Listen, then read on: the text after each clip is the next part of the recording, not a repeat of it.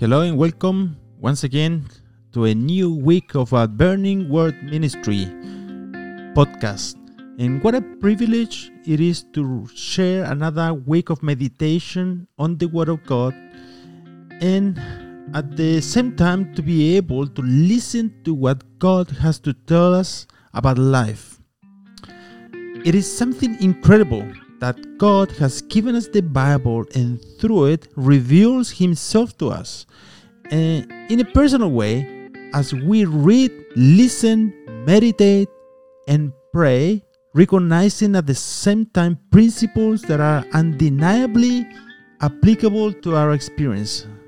The Lord coming out to meet us every week and hopefully every day because one thing that we want to encourage you is to separate yourself to dedicate a time every day to go and meet the Lord on His Word. And I'm sure that if you separate that time and you are intentional to seek the Lord in His Word, He's to come and meet you too uh, through His Spirit, right? So this week we finish stanza number seven, Zayin. And we finish with the last three verses from verse 54 to 56. So let's dive into it. And uh, we're going to start reading from verse 54. It says, Your statutes are my songs in the house of my pilgrimage. Lord, I remember your name in the night and keep your law. This has become mine, that I comply with your precepts. The Prince of Preachers, Spurgeon, says, uh, said the following A foreigner is a person who is traveling from one country to another. We rush through this world as if it were a foreign land. We are in this country not as residents, but as visitors only, who take this country on the road to glory. Such are the promises contained in the Word of God. They touch us so deeply where we need a voice of hope that they inspire us with faith and make us look at the world in a different faith, different way. Faith and hope can make all the difference in a person's life. And you probably heard it over and over again, like in extreme situation, it has been faith and hope that has allowed someone to survive in occasions, move on, or keep walking, etc. God's word and His uh, its promises have become so important in the psalmist's heart that they have produced a permanent song in his heart. The verses, Your statutes are my songs in the house of my pilgrimage. Maybe the Apostle Paul and Silas had the same experience in the midst of suffering, right?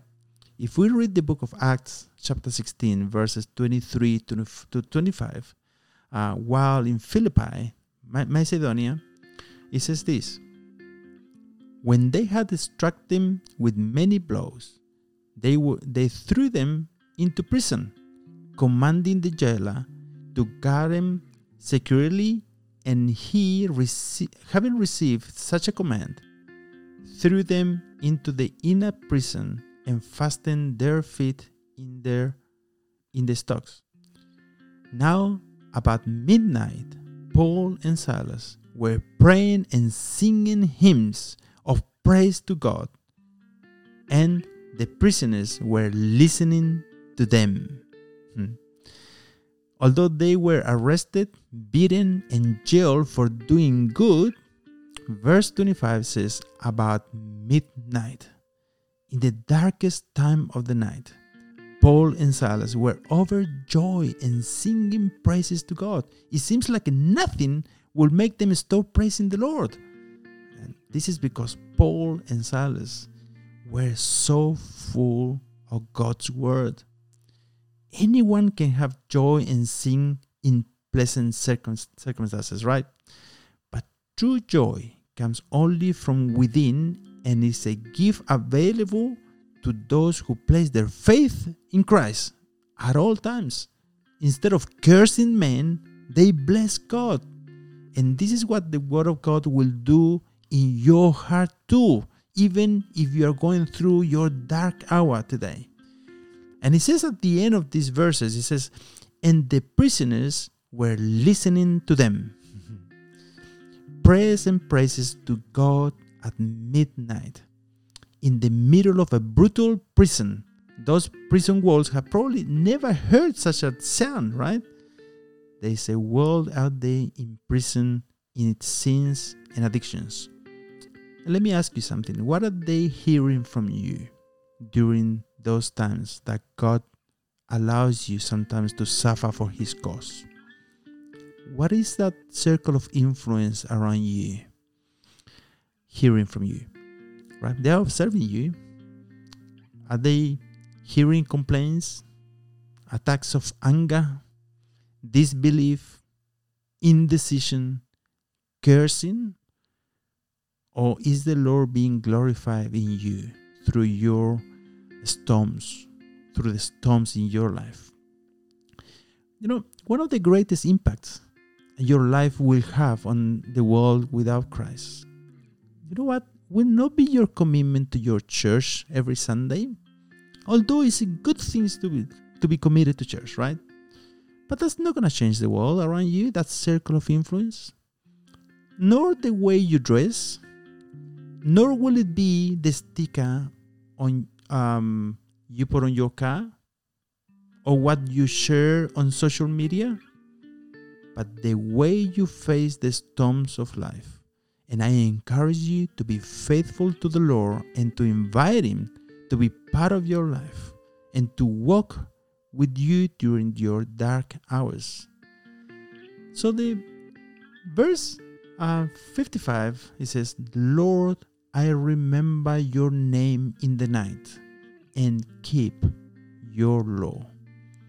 It is in the dark of the night when it is more difficult to see everything, right? When uh, there might be fear and anxiety when we might think that no one is going to see us because, because it is dark that the psalmist decides to remember the name of the Lord and determines to keep his law. Being obedient during the day when our actions are under the constant scrutiny of those around us, maybe we could say that it might be easy Sometimes we, we could be tempted in this dark, in these days of darkness, to act like others, in whom God's law does not dwell. Like uh, we could say, if everyone does it, why not me, right? Uh, however, the Lord tells us in Isaiah, the book of Isaiah, chapter 60, verses 1 and 2, says the following Arise, shine, for your light has come, and the glory of the Lord has risen upon you. For behold, darkness will cover the earth, and deep darkness the peoples. But the Lord will rise upon you, and his glory will appear upon you.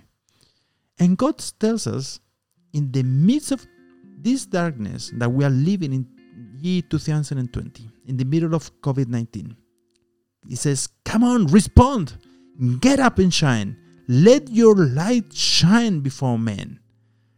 Amen? So, is your light shining today? I encourage you to come before the Lord, to repent, to come humbly before the Lord and ask Him to help you to overcome your circumstances and to start shining, right?